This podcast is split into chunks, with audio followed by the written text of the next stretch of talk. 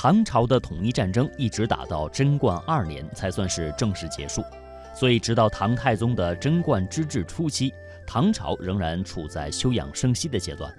当时唐朝的经济并不发达，贞观之治既然被称作大唐王朝的一个春天，仅仅是政治经济各方面的复苏还是远远不够的。贞观时期还有什么样的特点呢？下面的时间，让我们聆听陕西师范大学教授于耕哲讲述。盛世花舞大唐春。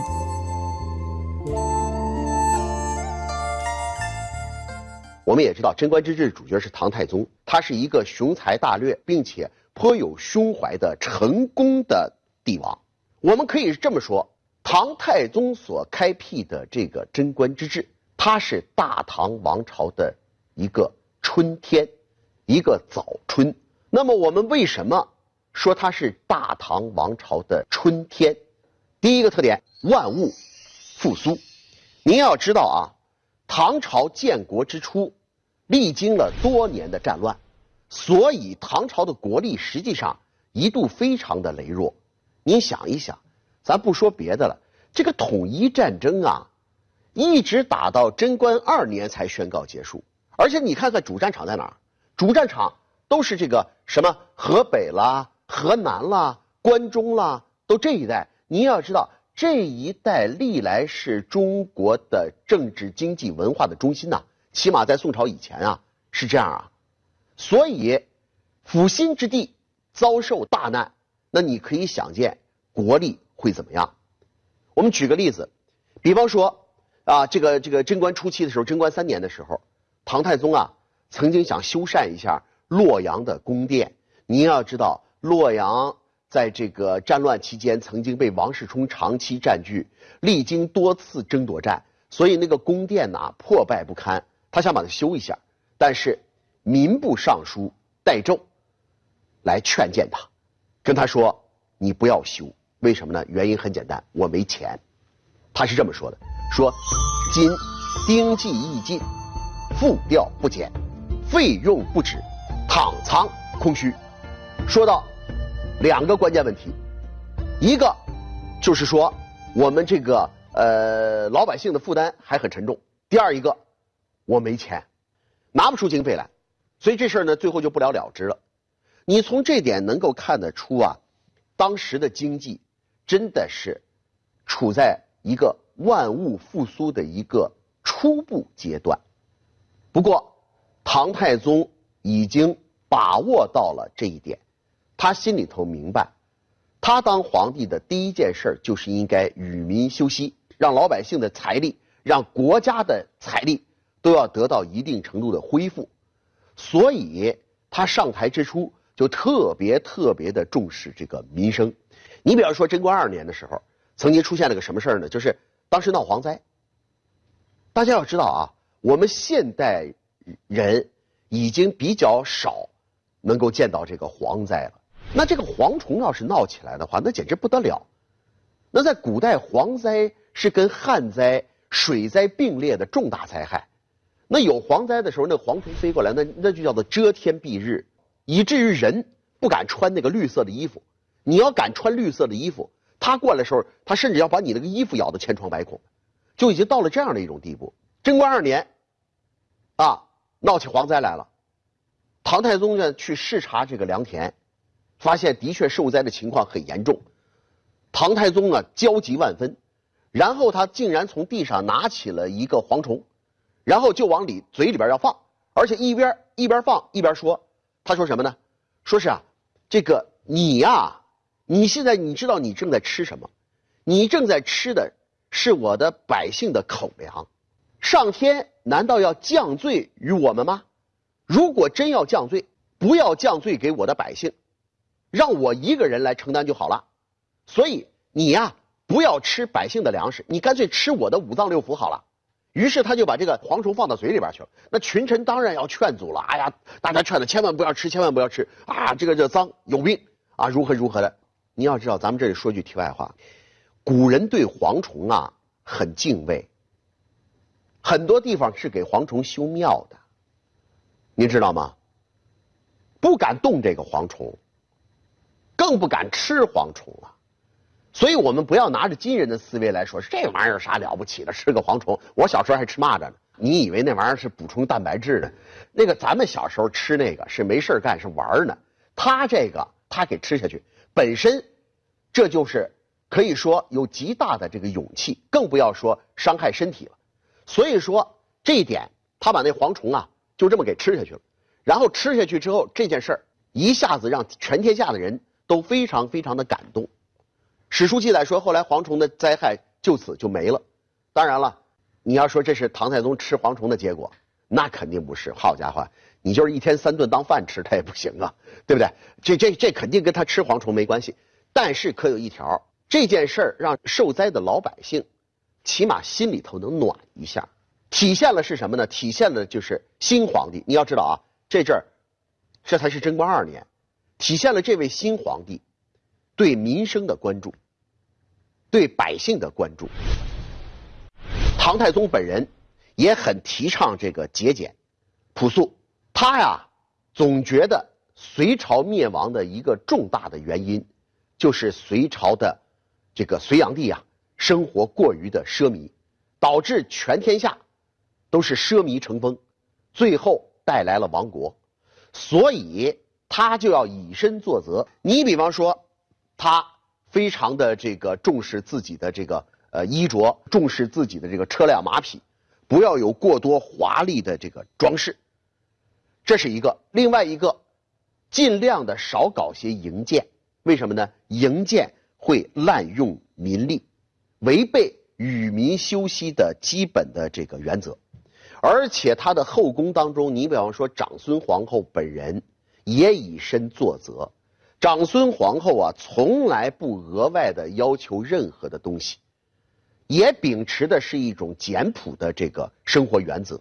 这个人有个特点，他呀，皇后该享有的一切的这个呃待遇，你比方说什么样的这个冠，什么样的这个衣服，什么样的珠玉啊、黄金这些东西，皇后按照级别来说应该享有的这些东西，他一概接受，没问题。但是超出规定以外的任何东西。他一概不要，这点我觉得很值得赞赏。怎么呢？一个字儿，真。这个人做事不做作，不说是我刻意的啊，刻意的装啊，说啊我这个不要那个不要，不，他是我只要你规定的法定范围内的给我的待遇，我就坦然的接受。但是法定的之外的东西，我一概不要。而且他还用这个来教育自己的儿子。你比如说太子李承乾。啊，这个这个少年成精啊，通过自己的保向自己的母后抱怨，说是这个东宫的器用不足啊。当时长孙皇后就批评了这个自己的儿子，他说：“你作为太子，应该担心的是什么事呢？是德行不立，你怎么操心起器用足与不足呢？对吧？所以你从这件事上能看出长孙皇后的这个为人。唐太宗呢，除了自己节俭之外，而且要求啊。”官员也一定得要廉洁奉公，而且当然了，同时也特别重视这个农业的发展。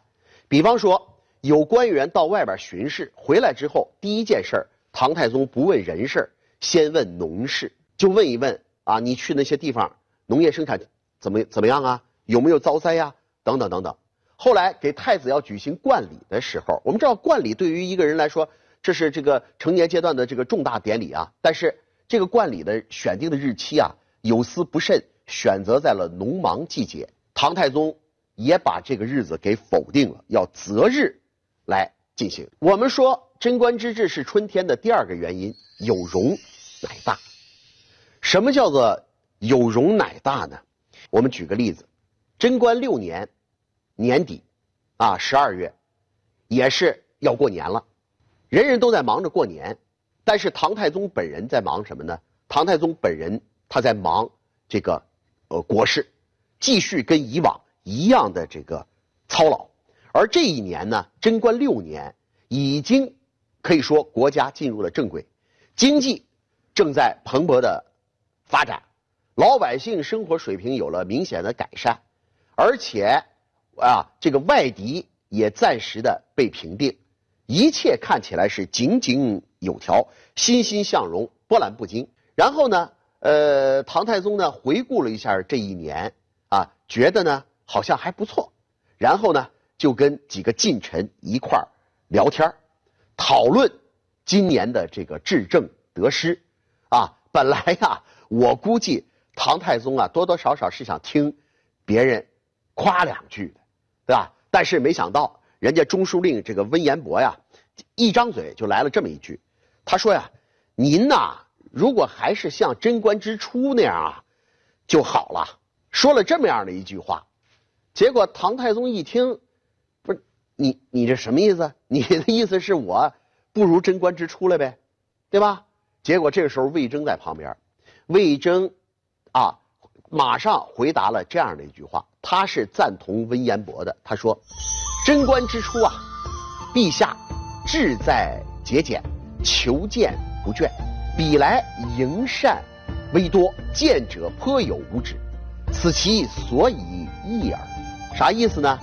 就是说啊，您啊跟贞观之初相比啊，还真有的有了点变化，体现在两个问题上：一个，你最近这个宫殿建设呀有点多；第二一个，您呐怎么最近好像听意见呢不如以前了？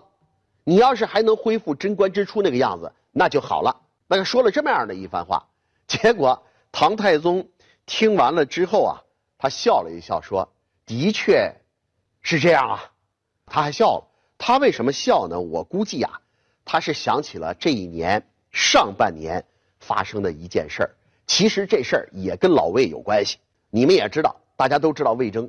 魏征啊，是个特别善于劝谏的这个臣子，而且魏征啊，在唐太宗一朝可以说是铁骨铮铮。那几乎每天都给唐太宗提意见，而且有时候说实话，魏征也不是哪条意见呐都切中要害，有时候也有点迂腐，啊，而且更多的时候还不给唐太宗的面子，所以其实唐太宗有时候啊一句话也必须忍一个字儿忍，但是有时候也有忍不住的时候，你比如说这年上半年他就曾经发生过这么一件事儿，当时唐太宗回到后宫，那家伙你没看见，摔桌子砸板凳。那就差挠墙了，我跟你说，为啥呢？啥原因呢？就是因为啊，魏征啊劝谏他说话很不客气，很不中听。当时长孙皇后在旁边，长孙皇后一看说：“您您这跟谁呀？谁把您气成这模样？”唐太宗说：“魏征，会当杀此田舍翁。”啥意思？啥叫田舍翁？就是老农民。他把魏征叫老农民，为啥呢？魏征啊，我们也知道这个人，据说比较土气，啊，看着比较土。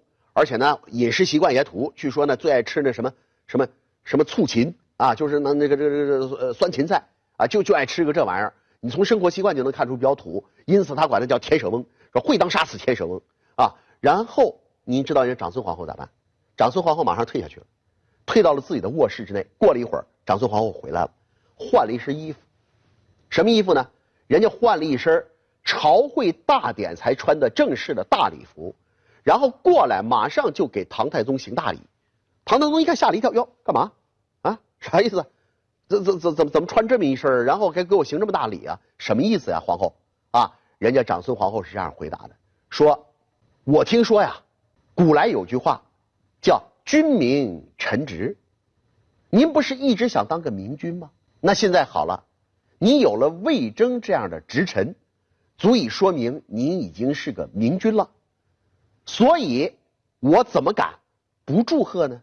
你瞧，劝人也是个艺术。人家长孙皇后劝的就很得当。第一，告诉你你不该生气；第二，跟你说明白了，你应该高兴。为啥呢？你一直想当明君，你现在这个目标正在逐渐的实现，所以你更应该大度。这一语道破梦中人呐。唐太宗听了之后，马上释然。你要知道，当明君的确是唐太宗一生追求的重大的目标。您可能要说，这不废话吗？啊，哪个皇帝上台说，我这上台我是奔着昏君去的？他不可能。但是问题是，唐太宗的心态可能比别人更加的明显。为什么这么说呢？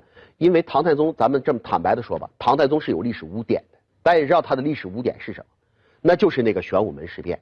所以对于他来说，他必须要用政绩来向大家证明自己的合法性，必须要用政绩来洗刷这个历史污名，化这个历史污点为自己前进的这个能量。所以在这点上他做得很好。因此，当明君对于他来说，啊，是迫在眉睫的一个重大的这个任务，而且他做到了。你要知道，你比方说，咱从性格上，咱就能看得出来，那个唐太宗原本是啥性格？大家要知道，唐太宗从十六七岁就开始带兵打仗啊，戎马生涯一辈子，那是个武将的脾气。